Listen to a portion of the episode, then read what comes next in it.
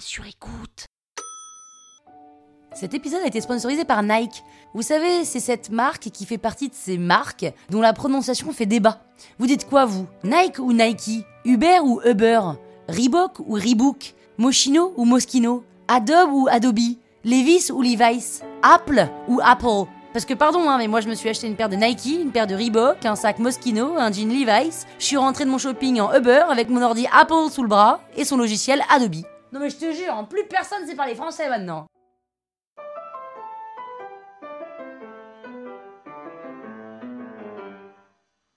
Salut arnaqueurs, c'est Pénélope Et comme la vie est une fête, vous pouvez même m'appeler Pépette. Dans ce 11 épisode de la saison 8 de l'arnaque, je vais vous parler des émissions télévisées américaines. Sans vous spoiler, j'espère que vous n'êtes pas influençable parce que vous risquez de passer vos nuits devant votre ordinateur. En vrai, je suis comme tout le monde, hein. parisienne, 36 ans, et j'ai fait l'énorme erreur de me mettre à une émission de télé-réalité américaine sur Netflix. Donc j'étais sur Netflix et comme à chaque fois, je me demande quelle nouvelle série je vais pouvoir attaquer.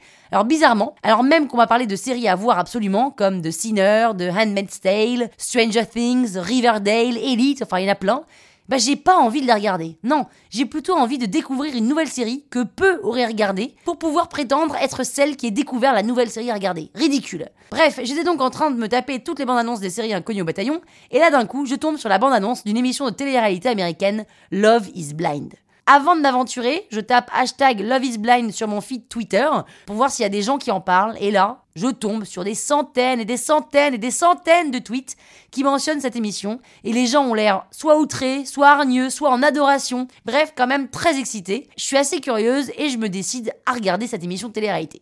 Et là, c'est le drame.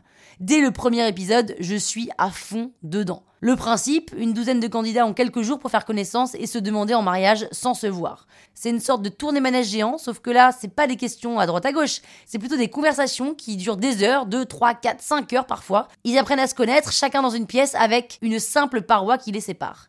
Et au bout de 48 heures, certains d'entre eux se disent je t'aime, quelques-uns se mettent déjà à genoux pour faire leur demande en mariage sans être influencés par ni le physique ni l'origine, et c'est ça tout l'intérêt de ce jeu. Est-ce que l'amour est aveugle? Après la demande en mariage, ils se rencontrent enfin, se sautent dans les bras en se disant qu'ils s'aiment, alors même que potentiellement ils se trouvent moches, mais en fait comme ils s'aiment, ils s'en foutent de leur physique, puis partent en lune de miel pour enfin ajouter un lien physique au lien émotionnel qu'ils ont créé dans ce qu'ils appellent les capsules. Et là, pour certains, on voit que le love n'est pas si blind que ça, et que le physique reste quand même un facteur important. Tu m'étonnes Ensuite, on met tous les couples dans le même immeuble, dans des appartements indépendants évidemment, et ils doivent vivre leur vie avec le retour du téléphone portable et de leurs contraintes professionnelles et leur vie sociale. Alors là, c'est assez génial de voir à quel point les réseaux sociaux font péter un plomb à certains d'entre eux. Et puis ensuite, c'est la présentation aux parents et aux amis, qui sont quasi presque tous assez sceptiques de cette union qui a été conclue en 4-5 jours. Mais tous les couples ne voient pas le sujet, sont fous d'un amoureux, disent avoir trouvé leur moitié et n'écoutent pas leurs amis ni leurs parents, prétendant qu'ils ne peuvent pas comprendre l'aventure qu'ils viennent de vivre pendant une semaine dans ces fameuses capsules. Et tout le monde attend le clou du spectacle qui est le mariage. Le vrai mariage devant un maître de cérémonie à l'hôtel avec le Do you take Miss blablabla as your wife? Et là, c'est le moment un peu fatidique où ils peuvent encore in extremis dire non, avant de se jeter dans le vide et faire le grand saut et planter leur moitié devant potes et famille. Et sans vous spoiler, je peux vous dire qu'on a des surprises. Hein. Et c'est tellement excitant d'avoir la réponse finale que sur ce dernier épisode, c'est-à-dire le dixième épisode, j'avoue avoir fait avance rapide pour avoir le I do ou le I don't. Bref, peut-être que comme ça, ça n'a pas l'air excitant, mais je vous promets que c'est addictif. Alors il y a 10 épisodes avec un 11e épisode là qui est sorti il y a pas longtemps la semaine dernière où tous les couples se retrouvent ensemble, c'est une sorte de réunion de tous les couples. Chaque épisode dure une heure. Perso, moi j'ai fait une nuit blanche plus une matinée pour tous me les enchaîner.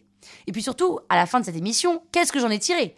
Bien moi, ça m'a confirmé que l'amour n'était pas magique. Parce que oui, je croyais que c'était quand même un peu magique. Mais en fait, pas du tout. L'amour, en fait, c'est juste une aventure entrepreneuriale à deux. Il faut simplement être dans les bonnes dispositions, avoir un bon sujet ou simplement décider que ce sujet est celui qui nous intéresse et bosser, bosser, bosser. Parfois c'est dur, souvent c'est dur, c'est même très souvent très dur, mais si on veut, on y arrive. Alors, je sais pas vous, mais moi perso, je suis fatiguée d'avance de faire ça. Et puis, est-ce qu'on peut vraiment monter deux boîtes en même temps? Moi, j'ai déjà la toile sur écoute. Est-ce que je suis prête à une nouvelle entrepreneuriale amoureuse? Franchement, je, je sais pas. Enfin, en tous les cas, ce qui est sûr, c'est que j'ai pas encore trouvé le bon sujet. Et si vous voulez savoir comment une maison d'édition, une grosse maison d'édition, m'a contacté pour que je fasse un livre, écoutez jeudi le 11e et dernier épisode de la saison 8 de l'arnaque. La toile sur écoute.